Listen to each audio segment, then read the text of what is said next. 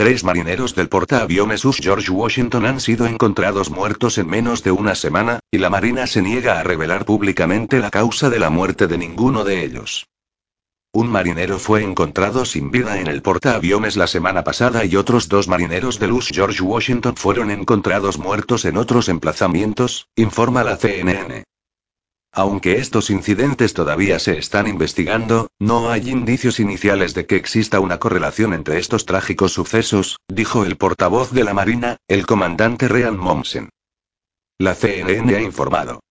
Tres marineros del portaaviones US George Washington fueron encontrados muertos en menos de una semana, anunció la Marina, mientras el Servicio de Investigación Criminal Naval y las autoridades locales investigan las muertes. La Marina no indicó la causa de la muerte de los tres marineros, pero el buque llevó a bordo un equipo especial de intervención rápida en psiquiatría.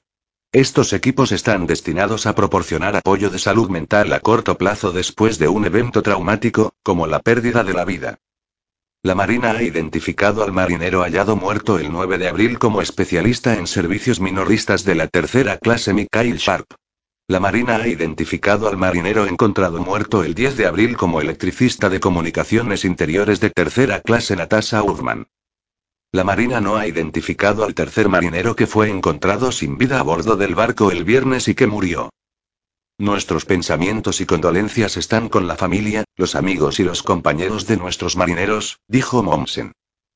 El mes pasado, el Tribunal Supremo de Estados Unidos restableció el programa de la administración Biden que obligaba al personal militar a vacunarse contra el COVID-19 o a enfrentarse a una reasignación, informa NPR. A petición de la administración Biden, el tribunal aceptó preservar la capacidad de la Marina para reasignar a los militares que se niegan a ser vacunados.